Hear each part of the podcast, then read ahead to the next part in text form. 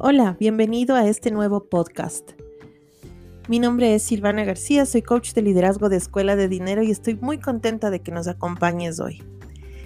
Te voy a leer una parte de un capítulo de un libro muy especial que se llama El Factor Late de David Bach y John David Mann. Este es un libro que fue bestseller de The New York Times porque se vendió más de un millón de libros a nivel mundial. Y antes de comenzar con la historia, te quiero contar un poquito de los personajes que vamos a ver en ella, para que puedas comprender mejor. El Factor Late es un libro que cuenta la historia de Zoe Daniels. Ella es una profesionista de más o menos 20 años que vive y trabaja en la ciudad de Nueva York. Zoe ama su trabajo y es muy buena en él, pero sin importar cuánto ella se esfuerce en el trabajo que tiene, las dificultades le, llegan a fin de mes por todas las deudas que tiene en la tarjeta de crédito y por los préstamos estudiantiles. Ella no deja de preguntarse, ¿esto es todo lo que hay en la vida? ¿Trabajar y trabajar y trabajar? Zoe no encuentra una salida a su situación hasta que una mañana se sienta a conversar con Henry, quien es el barista de la cafetería preferida de Zoe en Brooklyn, y que según pasan los días, él le va contando los tres secretos de la libertad financiera, pues ya los había em, hecho antes, ¿no? Él, él, ya había descubierto esto antes, pero Zoe eso no lo sabía. Zoe descubre que hay más de lo que aparenta en la historia y que si sigue el camino simple y comprobado que Henry le describe, podrá tener la vida que siempre quiso. Además de estos dos personajes, tenemos un tercero que se llama Bárbara. Bárbara es la jefe de Zoe en su trabajo actual. Y pues espero que disfrutes de esta historia.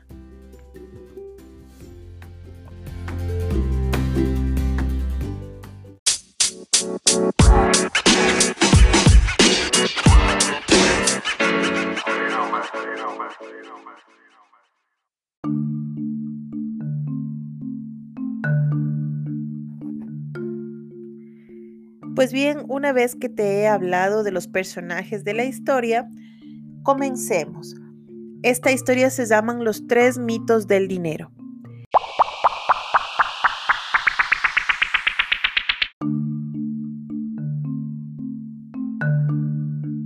El mito número uno.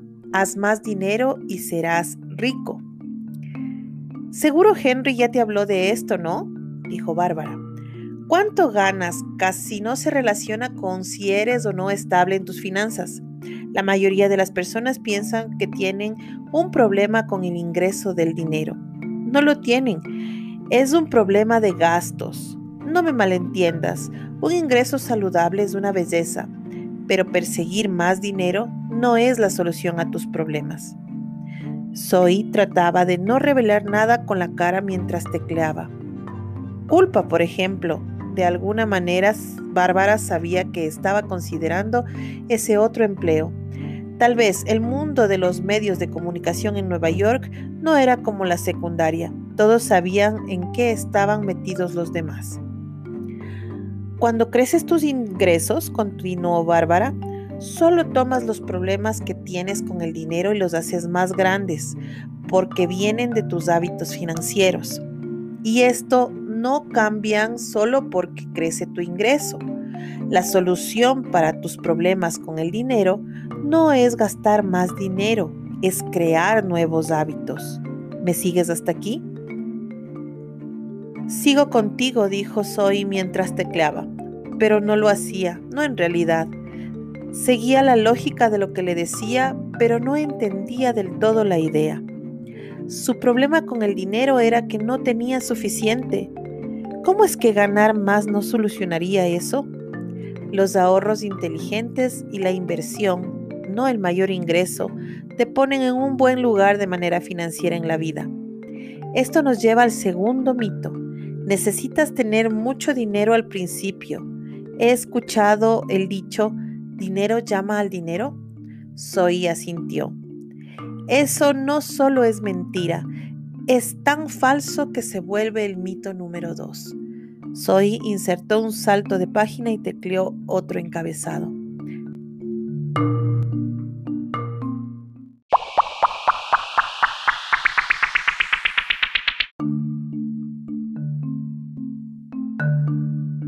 Mito número 2. Dinero llama dinero. No gano lo suficiente para invertir. ¿Sabes a cuántas mujeres he escuchado decir eso? exclamó Bárbara. Me dan ganas de gritar. Es como si dijeran, si no me cae dinero del cielo, no voy a salir adelante. Como si la seguridad financiera fuera un tipo de club exclusivo con membresías exorbitantes. Nada de eso es verdad. No necesitas un montón de dinero para generar riqueza. Henry te mostró sus gráficas. 5 dólares al día, 10 dólares al día y demás. Soy asintió. Bueno, no está alardeando. Esos números no mienten. El poder de los intereses compuestos es tan real como grave. Muchas personas que lograron una seguridad financiera lo hicieron exactamente así, un dólar a la vez. No requieres una gran inversión para comenzar, solo enfrentar tu realidad y decidir hacer algo al respecto. Ya debes dejar de decirte, no soy buena con el dinero, porque no. No necesitas ser un genio en matemáticas ni un mago del Wall Street. Necesitas la capacidad de ser honesta contigo, un lujo que en estos días te puedes dar. Pero no para ti soy. Siempre me ha gustado que no te andas con tonterías. Eres una persona honesta.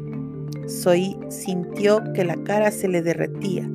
Quitó las manos del teclado. Entiendo tu punto, Bárbara, en serio, pero no lo sé. No quiero sentir que mi vida gira alrededor del dinero. Claro que no, dijo Bárbara, pero esa no es la idea. La idea es que estés preparada para que tu vida no gire alrededor de la falta de dinero y nadie lo hará por ti. Así son las cosas hoy. Esto me lleva al siguiente mito tal vez el más grande de todos, la idea de que cuando las cosas van mal y los tiempos son difíciles, alguien más, esposo, consejero, un guapo caballero galopando en un corcel, o lo que sea, se ocupará de ti y será tu red de seguridad, que alguien más va a cuidar de ti. Soy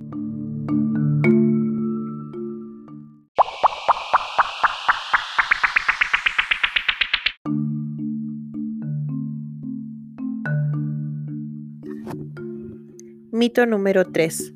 Alguien más cuidará de ti.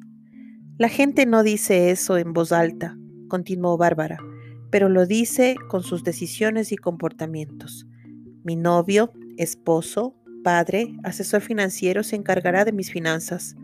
O todo se resolverá solo. Bueno, pues te tengo noticias. Él no lo hará y las cosas no se resolverán solas. Soy pensó en Georgia Dawson no tenía idea de lo excedidos que estábamos. También pensó en su madre.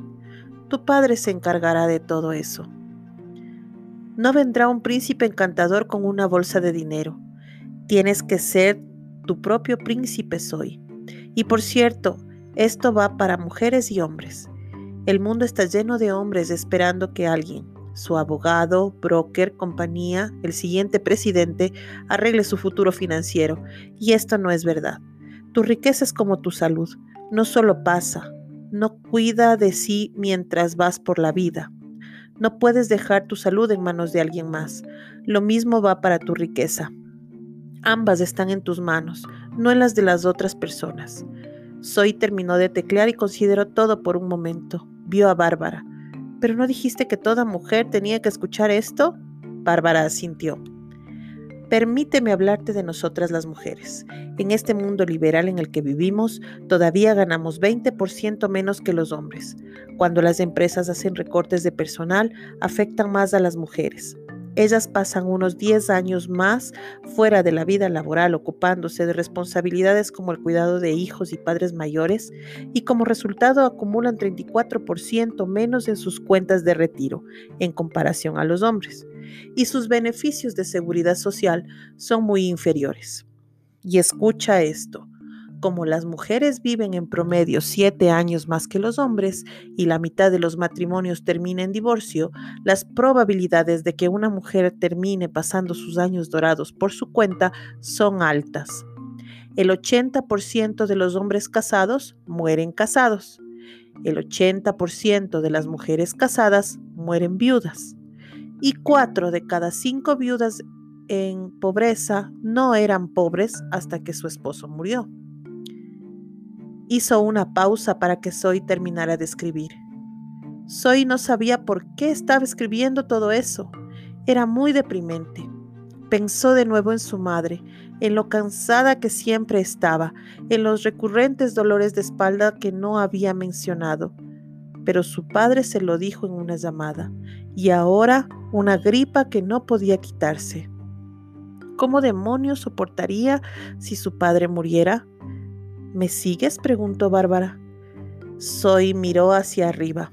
Mm, sí, no lo llamarías un punto sutil. No, dijo Bárbara, y tampoco es bonito, pero es importante. Sé que es difícil para ti verlo en este momento. En tus veintitantos el concepto de retiro es todavía muy lejano.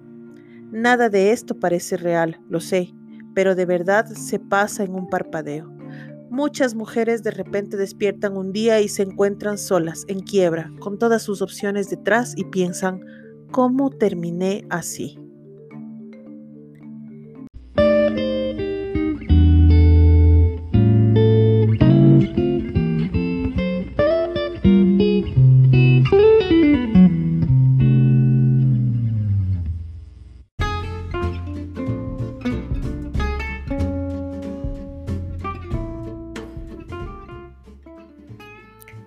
Cuéntame qué te parecieron estos tres mitos del dinero. Mito número uno, haz más dinero y serás rico.